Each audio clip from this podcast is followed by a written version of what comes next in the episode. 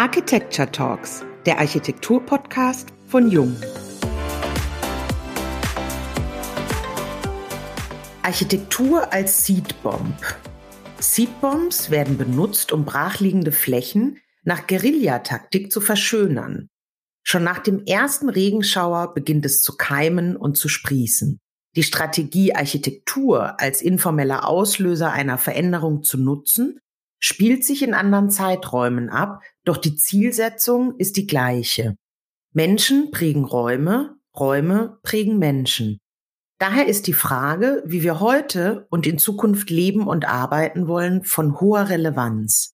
Der Bogen spannt sich von den demografischen Fragen, gesellschaftlichen Themen und politischen Debatten unserer Zeit, dem Altern der Gesellschaft bis hin zur konkreten Entwicklung und Gestaltung von Projekten einschließlich ökonomischer und strategischer Betrachtungen. Warum tun wir uns so schwer, auf Veränderungen des Bedarfs zu reagieren, tradierte Vorstellungen fortzuschreiben? Und welche Rolle spielt die Architektur hierbei? Über die Frage, wohin die Seedbombs in der heutigen Zeit zuerst geworfen werden müssen, darüber sprechen wir, Diane Slavic und Wiebke Becker, heute mit Professor Xaver Egger von SIHW Architektur in unserem Podcast. Die berufliche Laufbahn von Xaver Egger begann in Hamburg, wo 1996 zusammen mit den Partnern Juan Hidalgo, Andreas Horlitz und Christoph Winkler das Büro SEHW gegründet wurde. Heute ist SEHW eine eingetragene Marke, unter dessen Dach mehrere internationale Unternehmen mit derzeit etwa 50 Mitarbeitern an verschiedenen Standorten tätig sind. Neben der Tätigkeit im eigenen Unternehmen ist Xaver Egger Professor an der Hochschule Bochum im Fachbereich Architektur. Lieber Xaver, herzlich willkommen bei unserem heutigen Podcast Jung Architecture Talks. Schön, dass du heute dabei bist. Ja, vielen Dank für die Einladung. Ich freue mich auch sehr darüber. Xaver, Architektur als Seedbomb. Dieser Satz auf eurer Webseite ist für uns wie eine Steilvorlage. Welche Überlegungen stecken dahinter? Na, im Prinzip hattest du ja einige schon angedeutet. Also die Überlegung ist immer, was kann man denn eigentlich aus gesellschaftlichen Veränderungen tun? Also wir kommen da weniger, so wie es bei den Seedbombs eigentlich gedacht ist, das hattest du ja schon erwähnt, also als Guerillataktik zur Verschönerung von Brachflächen in Städten. Das heißt, die gehen ja eher davon aus, dass sie sagen, es gibt hier einen Ort, an dem ich was verbessern kann sag ich mal, ist wie so ein Schmecken, wie so ein Lackmuspapier, wie so ein Test zu sagen, was passiert denn eigentlich gerade in der Gesellschaft? Welche gesellschaftlichen Veränderungen gibt es denn? Ich meine, jetzt gerade eine ganze Menge, wie wir auch daran schon sehen, dass wir alle drei zu Hause sitzen und uns nicht in einem Gesprächsraum treffen, um so ein Gespräch zu führen welche politischen Debatten werden geführt und welche Ideen kann man daraus entwickeln, die heutige Gesellschaft weiterbringen. Und das heißt auch letztendlich dann brauchen die Raum, brauchen die Platz, brauchen die ein Gehäuse oder ein Behältnis, ein Gefäß dafür. Und das ist eigentlich so die Initiierung, wo wir sagen, wir prüfen mal, ob es dafür Bedarfe gibt. Das sind dann oft keine Mainstream-Produkte, die dann auf den Markt kommen, sondern das sind teilweise vielleicht Nischenideen, aber wo wir sagen, das ist eine ganz spannende Nische, weil letztendlich sind die Menschen ja auch vielfältig. Und das ist eigentlich unser Hebel, wo wir ansetzen, dass wir sagen, für solche Ideen kann man Architektur machen und die funktioniert dann tatsächlich wie eine Seedbomb, ja. Eine ganz spannende Nische ist ja der Bildungsbau ein Schwerpunkt auch eurer Arbeit. Schule ist immer ein spannendes Thema, weil man für die kommenden Generationen in eine andere Zukunft baut. Wie verändern sich Orte der Wissensvermittlung mit der Zeit?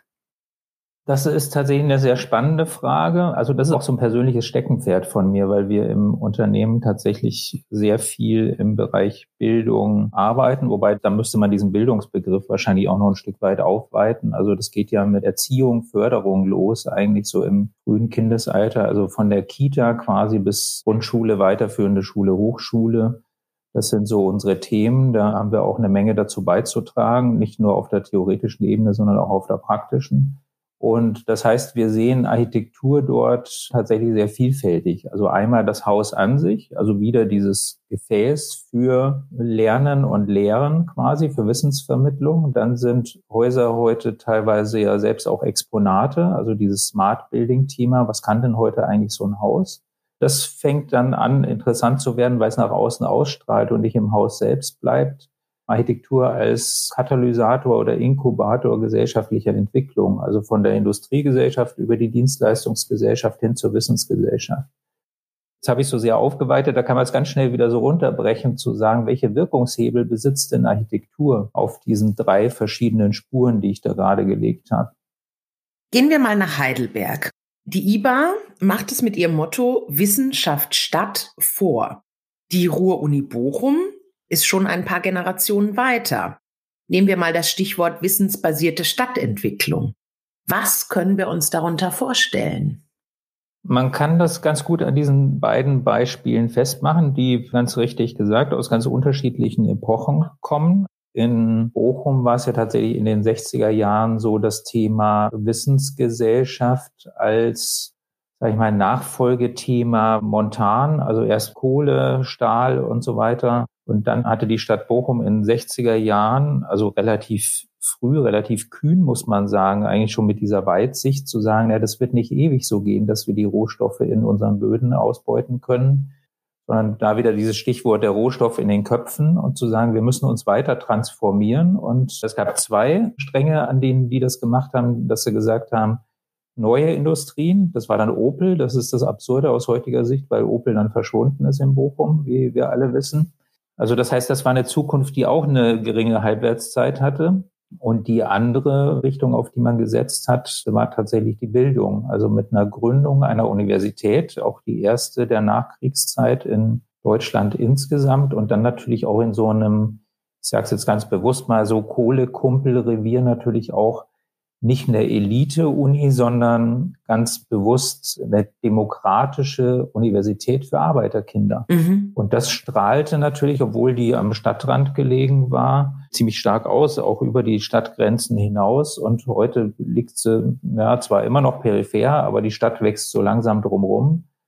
Und das ist letztendlich was, wo dann aber auch rundherum eben Stadt entsteht, dadurch, dass sich dort Bildung angesiedelt hat oder Wissen oder Wissensvermittlung. In Heidelberg für die IBA gehen die einen anderen Weg, finde ich auch sehr spannend. Eigentlich ein Konversionsthema mit alten Kasernenanlagen, die von der US Army genutzt worden sind. Und auch dieses Thema Wissenschaft statt sagt, ich fülle diese Leerstände, die es dort gibt. Da sind wir wieder bei der Seedbomb. Eigentlich, also innerstädtische Areale, die zu Brachen worden sind, weil sich eine Nutzung ändert oder eine Nutzung wegfällt und sagt, ich kann mir vorstellen, dass eine Wissensnutzung junge Menschen sozial mobil, aufgeschlossen, gut gebildet, die dorthin gehen und sagen, das ganze Stadtviertel kann wie so ein Gründerzentrum funktionieren. Und an dem Punkt sind wir dann tatsächlich bei der wissensbasierten Stadtentwicklung angekommen, wo durch Wissen und durch Orte für Wissen, die man vorhält, sich einfach eine Community bildet, die dann so ein Stadtteil oder eine ganze Stadt auch weiterbringt und voranbringt. Lass uns noch mal einen anderen Aspekt beleuchten. Orte der Wissensvermittlung als Seedbomb für Transformationen können aber auch scheitern. Siehe das Bauhaus in Dessau. Welche Fehler gilt es denn zu vermeiden? Ja, nochmal zum Thema Dessau. Also ich glaube, das Bauhaus ist ja gar nicht so sehr das Problem dort. Aber Dessau ist tatsächlich ein gutes Beispiel, das immer wieder genannt wird, wenn wissensbasierte Stadtentwicklung nicht funktioniert oder noch schlimmer so ne-, negiert wird, dass es das überhaupt gibt. Also das sind dann immer die, die sagen, guck doch nach Dessau. Weder die Studierenden leben dort, noch die Professoren leben dort. Da werden abends die Gehsteige hochgeklappt. Und obwohl es diese ganzen Einrichtungen gibt, also hauptsächlich die Hochschule dort, um die geht es ja. Und obwohl es die gibt, hat die Stadt nichts davon. Muss man einräumen, das ist so. Ich glaube, das hat in dem Fall damit zu tun, dass Städte wie Magdeburg Leipzig, Berlin nicht so weit weg sind, dass man nicht pendeln könnte. Das sorgt dafür, dass es diesen Klebeeffekt, den andere Städte haben, dort nicht so extrem gibt. Ansonsten habe ich dafür tatsächlich auch keine Begründung, warum das in dem Fall nicht funktioniert, an anderen Stellen aber durchaus erfolgreich ist. Du bist ja auf der einen Seite als Architekt Schulbauplaner, in deiner Rolle als Professor, aber eben auch Schulbenutzer. Was erlebst du an der Front? Und was hat sich vielleicht auch verändert jetzt im letzten Jahr? An der Front bin ich dann in dem Fall der Lehrer quasi, also der Schulbaunutzer als Professor an der Hochschule. Das ist tatsächlich schwierig zu beantworten, weil wir in dieser pandemischen Situation, in der wir uns immer noch befinden. Also ich glaube, ich war seit genau einem Jahr jetzt dreimal in Bochum. Und wir haben dann auch noch genau in der Zeit eigentlich ein neues Gebäude für unseren Fachbereich in Beschlag genommen, was eigentlich total klasse ist. Wenn man sozusagen irgendwo gerade ankommt und sich das so selber erschließt und erobert auch. Und das konnte jetzt nicht stattfinden. Aber gut, das ist jetzt eine spezielle Situation. Bildung hat ja viel mit Interaktion zu tun, mit sozialer Interaktion und wie baue ich denn Räume für jemanden, da bin ich jetzt aber wieder natürlich Architekt und nicht Lehrer, wie baue ich denn Räume für sowas, wenn die Leute gar nicht mehr zusammenkommen? Also das ist tatsächlich so ein Thema, das bei mir so im Kopf rumspukt, dass man sich doch da nochmal Gedanken drüber machen müsste. Im Büro ist es so, dass wenn wir heute Schulen planen, dass dann immer gefragt wird, planen wir denn jetzt eigentlich für die Corona-Zeit oder planen wir so wie vorher oder wie wird es denn danach eigentlich aussehen? Und das wissen wir ja tatsächlich alle nicht. Und da ist es durchaus ganz gut, wieder diese unterschiedlichen Perspektiven, diese unterschiedlichen Sichtweisen zusammenzubringen und zu sagen, wie ist es denn für mich als Lehrer? Wie gehe ich denn mit meinen Studierenden um? Welche Räume finde ich dort vor? Und insofern ist es für mich auch immer so ein eins zu eins Test und ich spiegel das immer wieder zurück ins Büro und in die Planungsprozesse dort, wenn wir im Bildungsbau tätig sind.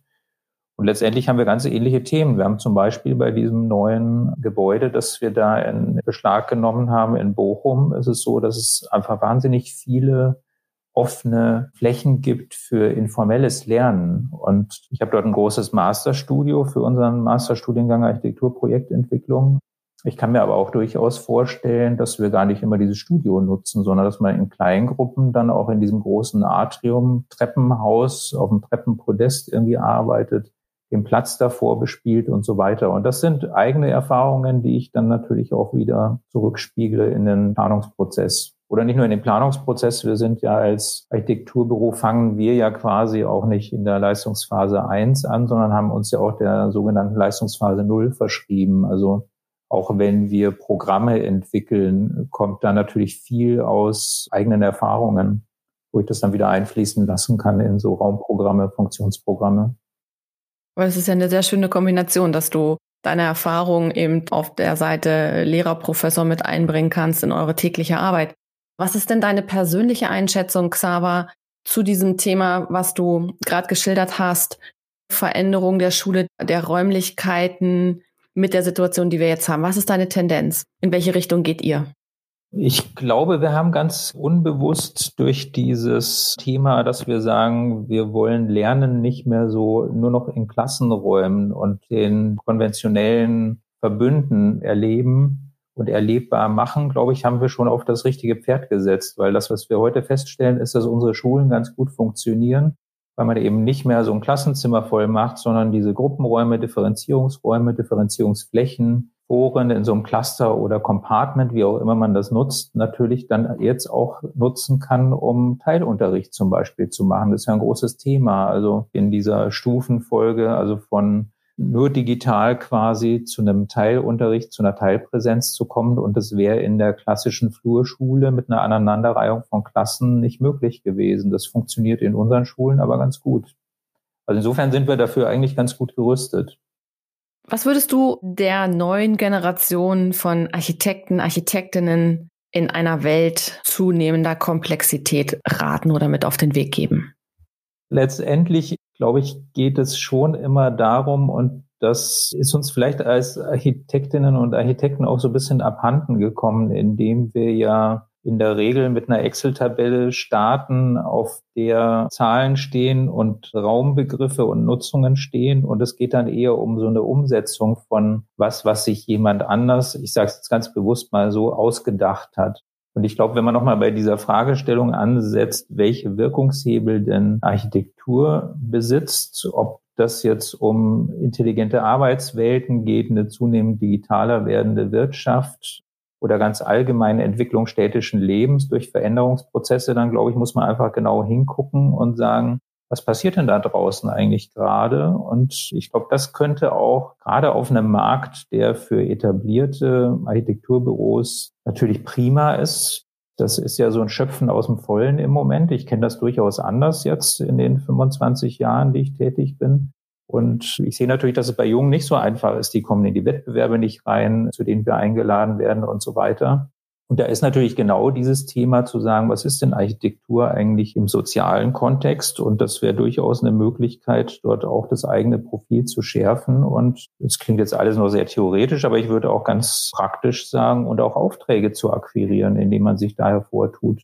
Ob das jetzt in der Initiierung von einer Baugruppe ist für innerstädtisches Wohnen oder ob es tatsächlich um Gemeinschaftsprojekt Kita geht, über eine Elterninitiative, wo man sich einbringen kann. Ich glaube, das sind alles Themen, wo man als Architekt und als Mensch, der mitten in der Gesellschaft steht, sagen kann, übrigens, ich kann sowas auch gestalten. Ich mache den Raum dafür, für diese ganzen Themen, die wir hier gerade besprechen. Und das, glaube ich, ist eine große Chance für die nachfolgende Architektengeneration. Wenn wir gerade über die jungen Talente sprechen, denken wir mal an das Stichwort Talentarium. Was verbirgt sich denn hinter diesem Konzept?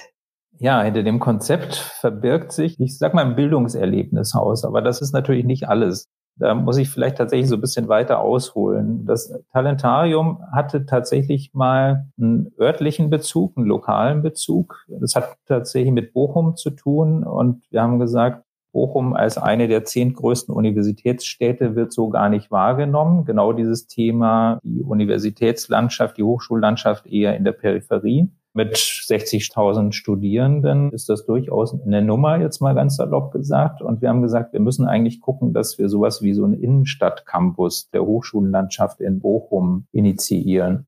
Und das war uns dann aber so ein bisschen zu wenig und haben gesagt, wie kann man das denn ganzheitlicher denken, dieses Thema, wenn man sich jetzt auch zum Beispiel Stiftungen anguckt, die sich mit dem Thema Bildung beschäftigen, in welche Richtung gehen die und haben gesagt, eigentlich müssen wir viel früher ansetzen und nicht erst in der Universität, sondern tatsächlich in der Schulzeit, in dem Thema, wann werden denn die Weichen gestellt für das, was jeder später mal im Leben machen möchte? So wie wir alle als Kinder mal Feuerwehrmann oder was weiß ich, so die gängigen Berufe, die es früher mal waren. Die Klassiker. werden wollten als, als kleine Jungs oder Rennfahrer oder Fußballspieler. Heute sind es tatsächlich, wenn ich meine Kinder frage, Influencerin, Influencer, ne? genau, YouTuber, das sind natürlich so die Themen. Und da haben wir eigentlich angesetzt und haben gesagt, also eine Plattform, ein Showroom für universitäre Nutzungen, ja, schön und gut. Und auch zu sehen, wie verändert sich das. Wir brauchen da nicht unbedingt Seminarräume, sondern eher tatsächlich Showrooms, um das darzustellen, was man als Know-how hat und was man auch in die Gesellschaft oder in die Wirtschaft oder wie auch immer spielen kann als Hochschullandschaft und haben gesagt, aber eigentlich könnte das auch wunderbar was sein, wo sich junge Menschen ausprobieren können. Weil das ist ja auch was, was ich als Hochschullehrer feststelle, dass junge Menschen manchmal die falschen Studiengänge studieren, weil sie gar nicht wissen, dass ihre Talente eigentlich woanders liegen. Und es gibt diese schöne Stichworte, das haben wir uns auch zu eigen gemacht für das Talentarium. Das größte Talent ist es, ein Talent zu finden. Und tatsächlich zu sagen, wir investieren in Berufs- und Studienorientierung während der Schulzeit, aber auch durch die komplexer gewordenen Biografien durchaus auch offen für Erwachsene, die sich verändern wollen und sagen, Mensch, jetzt habe ich das zehn Jahre lang gemacht, aber so richtig erfüllt hat's mich nicht. Und es ist ja eben heute nicht mehr so, dass man seinen Job von 18 bis 65 macht und dann ist auch das Leben zu Ende, sondern sehr viel vielfältiger und dann kann man sich durchaus auch mit 40, 50 noch mal neu erfinden. Und das ist insgesamt so die, die Ausgangslage quasi für die Idee des Talentariums gewesen. Und die hat sich dann auch komplett von dem Ort Bochum gelöst, weil wir gesehen haben, dass es tatsächlich gesamtgesellschaftlich gesehen, also bundesweit ein Thema also dieses Bildungsthema und Talentthema und haben dann auch gesagt, also wir waren ursprünglich dann so an der lokalen, regionalen Wirtschaft in Bochum dran und haben gesagt, das wäre doch dort was und haben dann aber gesagt, eigentlich ist das so ein Hauptstadtthema. Also eigentlich sehen wir das Talentarium eher in Berlin mittlerweile.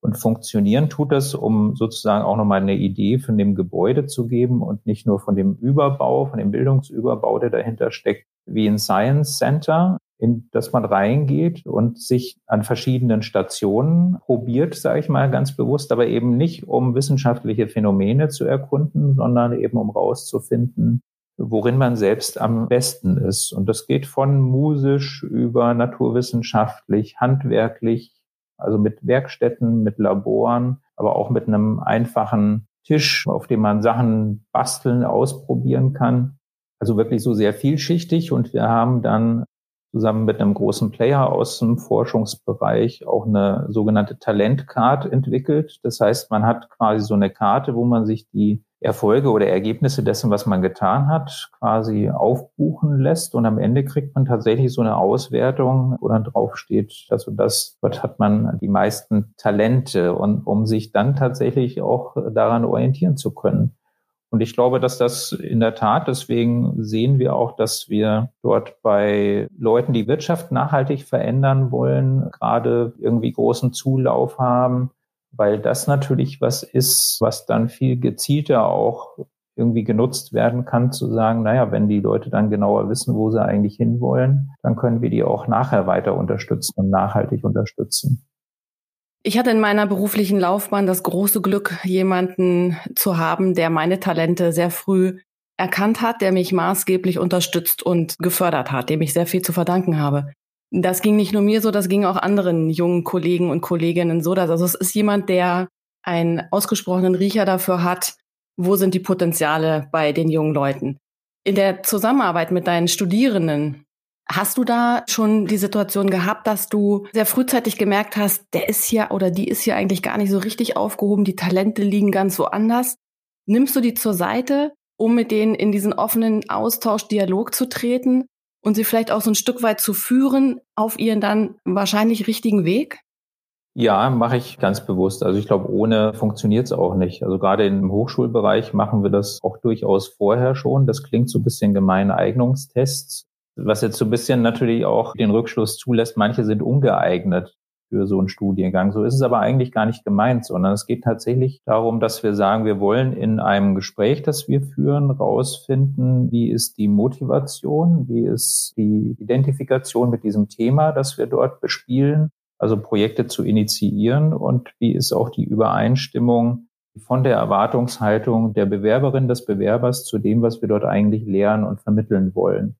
Weil die Gefahr sonst tatsächlich die ist, dass man nach Bochum guckt und sagt, ach Mensch, das ist ein einjähriger Master, das geht relativ schnell, danach habe ich einen Master of Science, da bewerbe ich mich jetzt mal. Wenn das die einzige Motivation ist, dann sind die bei uns schlecht aufgehoben weil das ja ein sehr weites Feld ist quasi. Also dass wir dort Stadtforschung, Stadtsoziologie betreiben, aber auch Immobilienökonomie und Marketing und Branding sozusagen. Da geht es ja sehr weit auseinander. Und wenn man da nicht wirklich ein Fable dafür hat und das gerne macht, dann ist man tatsächlich falsch aufgehoben. Deswegen machen wir das eben ganz bewusst so, dass wir sagen, wir gucken mal, ob das wirklich das ist, was die Leute machen wollen und mit denen, die dann wirklich hoch motiviert, was dieses Thema betrifft, rangehen, macht es auch einen riesigen Spaß zu arbeiten. Das ist für mich persönlich auch eine schöne Erfahrung, muss ich sagen, in dem das ist vielleicht auch noch ganz wichtig vor dem Hintergrund der Frage vorhin. So, was ist denn dieses Lehrersein heute? Das ist ja keine Einbahnstraße mehr, wie es früher mal war. Ne? Ja, haben wir manchmal durchaus auch Frontalunterricht. Dann stehe ich vorne und vermittel Grundlagenwissen. Und meistens ist es aber so, dass das eben keine Einbahnstraße mehr ist, wie gesagt. Also die klassische Win-Win-Situation. Ich nehme da auch wahnsinnig viel mit an Inspiration, auch immer wieder an dieser Unvoreingenommenheit, die, die teilweise natürlich Unbedarftheit ist auch. Aber ich glaube, so diese Neugier ist wichtig und die spüre ich bei jungen Menschen und das, glaube ich, hält mich auch selber wach. Und das bringe ich auch wieder mit ins Büro dass wir dort auch nicht so Dienst nach Vorschrift machen sozusagen und, oder immer die gleichen Häuser, sondern dass da so eine immer fortwährende Neugier da ist, zu sagen, wir wollen hier was Neues schaffen. Ist manchmal gar nicht so einfach, weil wir so ein Büro sind, das keine konkrete Handschrift hat. Wo ich sage ja ganz bewusst, wenn man sich das jetzt alles anhört, dann ist es eigentlich auch klar, wir können nicht immer die gleichen Häuser machen, weil die Aufgabenstruktur so unterschiedlich ist, dass deswegen auch die Gestaltungsvorschläge, die wir dafür haben, unterschiedlich ist. Eine Sache interessiert uns ja jetzt noch wahnsinnig. Wenn du jetzt ein Jahr freie Zeit hättest, was würdest du gern machen? Ganz spontan. Nichts. Schaffst du das? Nein, natürlich nicht. Nee, das, das schaffe ich auch nicht. Aber es gibt ja durchaus so Rückzugsorte in meinem Leben, wo ich mich auch gut mal hin zurückziehen kann. Also ich halte es dann zwar auch nicht lange aus, ohne dann doch wieder mit der Außenwelt zu kommunizieren. Das ist was, wo man mal so den Kopf frei kriegt. Ich meine, das kann ich auch morgens beim Joggen oder so wie wir uns vorher kurz drüber unterhalten haben, in dieser schneeverschneiten Landschaft draußen, wo einem auf einmal mitten in der Stadt jemand auf Langlaufschieren begegnet auf der Straße. Das sind ja auch so Momente, wo so der Kopf frei wird. Und ich glaube, das wäre schon was, was ich versuchen würde, wenn ich ein Jahr Zeit hätte, den Kopf frei zu kriegen, einerseits, auf der anderen Seite, aber vermutlich auch so, wie ich mich kenne, seit 55 Jahren jetzt den Kopf frei zu kriegen für was Neues, was rein soll. es spukt immer noch lange auch rum zu sagen, ich möchte eigentlich gern auch diese Themen, über die wir jetzt ja auch sprechen, zum Beispiel gerne mal präsentieren, gerne mal in der Buchform veröffentlichen. Dazu komme ich eigentlich nie. Also ich würde gerne mehr schreiben. Ich wollte früher eigentlich gar nicht Architekt werden. Ich hatte mal ein paar Skripten für Belletristik mal liegen, habe mich auch mal an Verlage gewandt, habe dann aber als Ausdrucksform sozusagen für mich dann doch eher so im bildlichen, zeichnerischen gesehen und nicht so sehr im schriftlichen. Aber ausprobiert habe ich da immer viel und ich schreibe nach wie vor auch gerne, aber eher dann für Blogs oder eben mal so ein Text, aber jetzt auch nicht irgendwas Durchgehendes. Und ich glaube, vielleicht ist das tatsächlich so dieses Thema, also ein Jahr lang Zeit zu haben, um mal was tatsächlich auch ein, ein Jahr lang machen zu können. Das, glaube ich, wäre mir wichtig. Also wir haben im Büro ungefähr 20 laufende Projekte im Moment, Tendenz steigend. Das heißt, wenn man jetzt eine 40-Stunden-Woche mal theoretisch zugrunde legt, kann man sich ja überlegen, wie oft ich da springe zwischen den Projekten. Ich weiß, das ist für unsere Kolleginnen und Kollegen im Büro wäre das ganz schlimm, also die wollen einfach an ihrem Ding sitzen und am besten gar nicht raus. Ich kann das gut nachvollziehen. Ich kenne das gar nicht mehr, konzentriert an einer Sache zu arbeiten. Und deswegen, glaube ich, würde ich dieses Jahr dafür nutzen, ja. Herzlichen Dank, lieber Xaver, für deine Zeit heute. Ja, es war wunderbar, mit dir zu plaudern, dir zuzuhören. Vielen Dank für deine Anregungen. Wir glauben, dass es sicher spannend wäre, heute nochmal einen Blick hinter die Kulissen unserer damaligen Bildungsstätten werfen zu können und diese nochmal auf ihre Zukunftsfähigkeit zu überprüfen. Das könnte dann eine eigene Folge der Jung Architecture Talks werden. Wir sagen Danke an dich, Xaver, und danke fürs Zuhören und freuen uns sehr auf das nächste Mal.